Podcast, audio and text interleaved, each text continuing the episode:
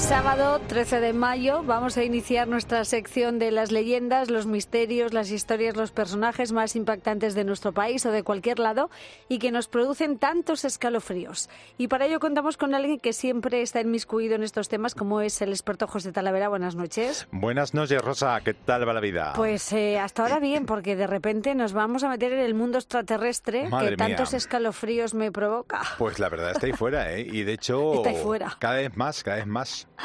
Bueno, antes de empezar, vamos a contar de dónde vienen algunas expresiones que utilizamos muy habitualmente, pero que desconocemos su origen.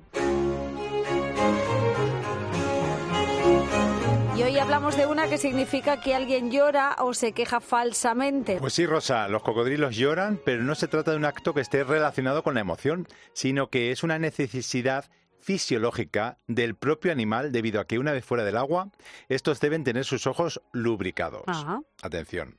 Es por ello que están dotados de unas glándulas lacrimales que van secretando estas lágrimas ininterrumpidamente con el fin de que no se les sequen los ojos. ¿Que- ¿A que no sabes tú eso? Ni idea.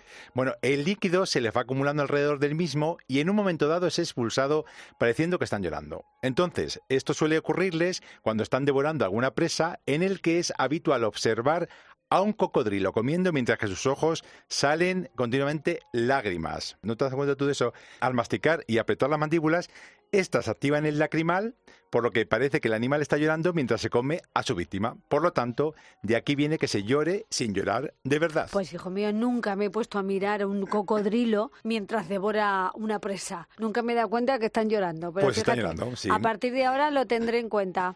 Lo dicho, vamos a hablar del mundo extraterrestre y, y, y si es verdad que los visitantes de otros planetas llevan viniendo a la Tierra desde la antigüedad. Vamos a ver qué nos cuenta José. Bueno, está claro que misterios en este sentido hay para dar y tomar y muchos investigadores han desarrollado teorías de todo tipo y han tratado de aportar pruebas para demostrarlo. Vamos Pues a ver venga, algunos ejemplos. Empezamos con los ovnis.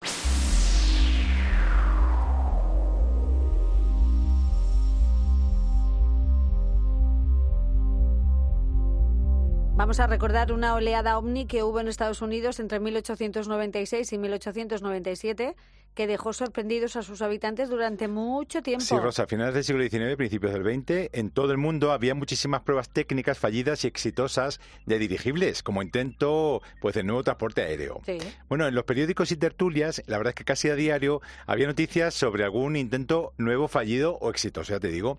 Bueno, la gente en ambos lados del charco estaban muy, muy emocionados con la idea de poder subir algún tipo de aparato, surcar los cielos. Y bueno, así seguimos. Ahí empezamos con los vuelos, ¿no? Los nuevos inventos voladores no eran los únicos que calaban en la conciencia del público. También aparecían libros de gran éxito pues en todo el mundo, como las obras de Julio Verne, por ejemplo. Bueno, en este contexto, en estos años que tú dices, 1896 y 97, hubo una oleada de avistamientos de astronaves y naves misteriosas, como se decía antes, que fueron recogidos por los periódicos de la época. Bueno, los primeros fueron en el oeste de Estados Unidos, después se extendieron al este del país, desde finales del año primero al del 97. Bueno, los informes típicos realizados por las autoridades locales y los medios de comunicación escrita mencionaban aeronaves con luces que no podían comparar con nada de lo que tenían conocimiento hasta el momento. Y también había en algunos casos informes de los presuntos tripulantes y pilotos a los cuales se les describían generalmente como de apariencia humana. Bueno, porque se creía popularmente que estas aeronaves misteriosas provenían de algún genial inventor que no Sí. estaba listo para poner en conocimiento público pues esta creación. Pues fíjate que se especuló con que fue Thomas Edison Mira. la mente tras las aeronaves extrañas vistas en el oeste de Estados Unidos. En el 97 declaró en los medios que negaba completamente su Que responsabilidad. no tenía nada que ver. Que no tiene nada que ver. Bueno, antes de los informes de estos años, había registros de varios dirigibles que habían volado con algo de éxito, pero sin acercarse a las maniobras y velocidades que declararon los testigos a los periódicos. Hay que decir, Rosa, que la tecnología que describían de estos avistamientos no era de la época y entonces nos preguntamos, ¿quién la había llevado a cabo? Claro, y nunca se ha encontrado una explicación lógica a esa cuestión después de más de un siglo. Jamás, Rosa, jamás. Qué bárbaro, y así seguimos, José. Así seguimos, de momento. Bueno, nos vamos hasta Turquía. Porque aquí se supone que se pudo ver el primer ovni en piedra. ¿Y cómo se llama esta nave, por cierto? La nave de Toprakale. Anda. ¿Qué te parece, Rosa? Pues ni idea. Bueno, pues yo que he estado investigando un poquito en, en libros que tengo en casa y tal, y sobre los misterios de la ufología, yo he visto en este libro 50 pruebas de visitas extraterrestres en la antigüedad de Sidonia, que le dan un lugar preponderante. Bueno, las, porque mira, las primeras noticias de esta escultura provienen del año 73 del siglo XX y según se cuenta se encontró en la ciudad de Tuspa, que hoy es Toprakale, en Turquía y que está muy cerquita de la frontera con Siria. Bueno, representa una forma humanoide a borde de una nave, es curioso verlo, la verdad, y vestido con un traje espacial. Se supone que es una prueba concluyente de que hemos sido visitados por civilizaciones extraterrestres en el pasado muy lejano si no fuese porque se dice que es una falsificación. O sea, que esta escultura con forma de ovni es mentira. Se supone que sí, pero es que no se sabe realmente. Bueno, a principios de los años 90, algunos arqueólogos alemanes e ingleses se interesaron pues ante los rumores de la existencia de esta estatuilla, estatuilla de 3.000 años de antigüedad representando a una nave espacial depositada pues estaba en los almacenes del Museo Arqueológico de Estambul en Turquía. Bueno, pues la noticia no salió a la luz pública hasta aparecer en una revista de misterio en el 93 en la que se mostraba una foto del artefacto con el comentario un módulo espacial antiguo. Sin embargo, la pieza no estaba expuesta al público ya que los especialistas del museo habían determinado que se trataba de una falsificación. La verdad es que su origen era incierto. Hay dos teorías al respecto. Según la primera, fue rescatada cuando un turista trataba de sacarla del país y según la segunda, la estatua fue llevada al Museo Arqueológico para venderla en 1973. De todas formas, José, eh, un origen incierto no es indicativo de fraude. Sí, pero sí lo es que está hecha de yeso mezclado con polvo de mármol y que no tenga absolutamente nada en común con el resto de elementos recuperados del reino de Urartu en la zona en la que estaba. Vamos, que el misterio está abierto y no se sabe exactamente quién fue el falsificador si realmente lo hubo. Bueno, otro misterio sin resolver. Volvemos a Estados Unidos.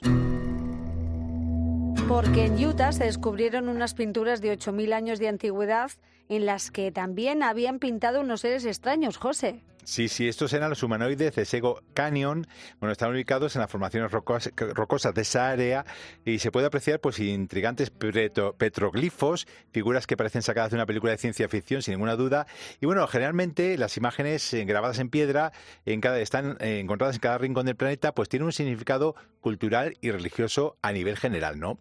Los petroglifos del cañón de Sego datan de tres periodos y culturas diferentes, desde el 6000 a.C. hasta el 1800 80 después de Cristo. Fíjate, que, jamás había escuchado yo esta palabra, petroglifos. Petroglifos, sí, bueno, es muy conocido a nivel arqueológico, ¿no? Bueno, la mayoría de las figuras tienen formas muy controvertidas que han dado origen a distintas teorías. Bueno, pues son seres antropomórficos, más grandes que el tamaño natural, sin ojos, manos ni piernas, y otras figuras como con ojos de insectos, aretes, antenas, serpientes en la mano, una cosa curiosísima para ver, ¿no?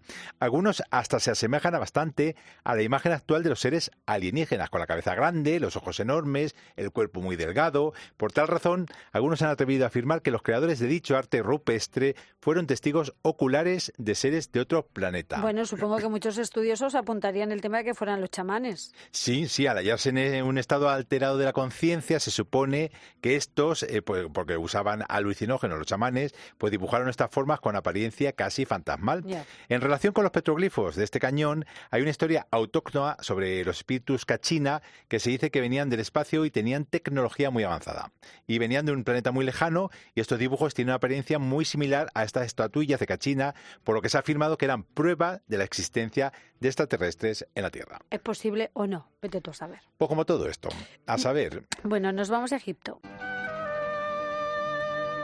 porque en algunas tumbas egipcias hay algunos mapas estelares de los que se asegura que era cómo planeaban los difuntos de esta civilización viajar por los cielos tras su muerte. Sí, sí, la verdad es que, bueno, en los pueblos del mundo antiguo, en América, Asia, Europa, la región mediterránea, bueno, pues los faraones y nobles egipcios asociaban las estrellas con los dioses y creían que, bueno, con sus dioses concretamente, y creían que después de su muerte, pues podrían hacerse dioses, convirtiéndose en estrellas inmortales que brillaran en el firmamento nocturno.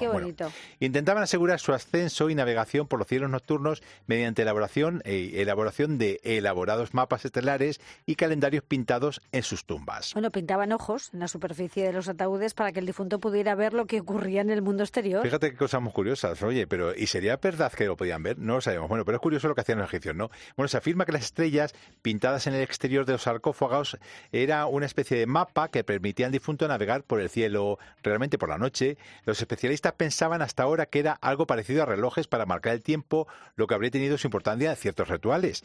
Las pinturas de los antiguos astrónomos sobre algunas de las tumbas dividían la tabla en cuadrantes por medio de una franja vertical y otra horizontal. Es muy curioso de ver para quien quiera verlo. Bueno, a lo largo de la horizontal había una línea para la escritura en la que se invocaba a varios dioses egipcios y a lo largo de la vertical se pintaban imágenes de cuatro de los dioses y a partir de aquí se supone que podían surcar los cielos de una manera efectiva cuando pasaran a mejor vida como cualquier extraterrestre. Pues fíjate qué cosas más interesantes Mm. sobre los extraterrestres visitando la Tierra durante toda la historia. Mucho, mucho, y que mucho. quedan reflejados en dibujos y en esculturas. Y todavía habrá, que vengan por aquí. ¿Algún extraterrestre he visto yo por ahí por la calle?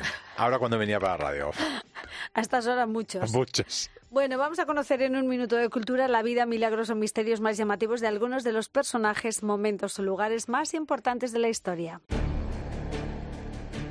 Vamos a preguntarnos a qué se debió realmente la muerte de Juana de Arco, que sigue siendo, José, un gran misterio. Pues sí, porque a la pregunta de que por qué fue quemada Juana de Arco en la hoguera, por lo general la respuesta es por herejía. Herejías, señor. Bueno, pero si bien es cierto que se desconfiaba de la llamada doncella de Orleans por afirmar que Dios la había guiado a luchar como soldado durante la Guerra de los Cien Años, la verdadera razón de su ejecución en 1431 fue más compleja.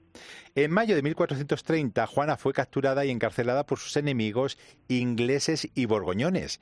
En mayo de mil, eh, un juicio por herejía comenzó en 1431 con preguntas centradas en su fe y sus visiones. Se perseguía el delito de llevar ropa masculina, atención, también una herejía entonces. No podía vestir de hombre la mujer.